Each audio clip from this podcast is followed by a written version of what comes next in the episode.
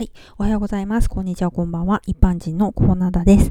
音声配信って配信者さんによって様々ですけど、例えば自分の言いたいことを自由に語って自分自身の気持ちの整理をしていくっていう人もいますけど、私の場合は違いまして、えー、自分にできることの一つが音声配信であって、えー、どこかの誰かに届いてたらいいなーっていう思いでやっております。配信したい気持ちが強いっていうのかなそんな感じです。はい、えー、配信内容としましては、大まかに言いますと SDGs、あとはそれ以外のことを配信するかもしれないという音声です。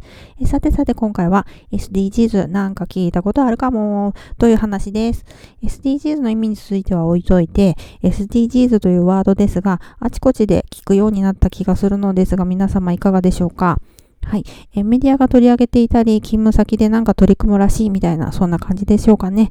はい。SDGs の中身内容っていうのはとても幅広くて、え確かに分かりづらいものですので、SDGs というワードを聞いたことがあるかもくらいの印象で全然良くて、SDGs を普及しさせたい私としましては、え、メディアやら何やらで世の中的に SDGs っていうワードの認知度を上げること、え、まずはそこからだなと思ってます。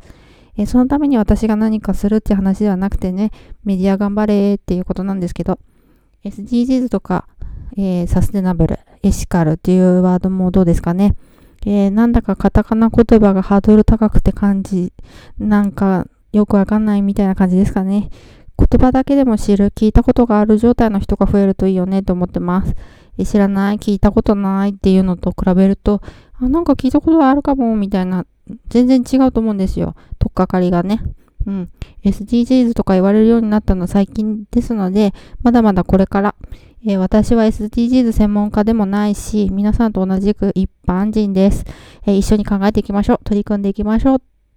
はい。ではでは、今回はこの辺で、次の配信お楽しみに。ぜひ聞いてくださいね。ではまた。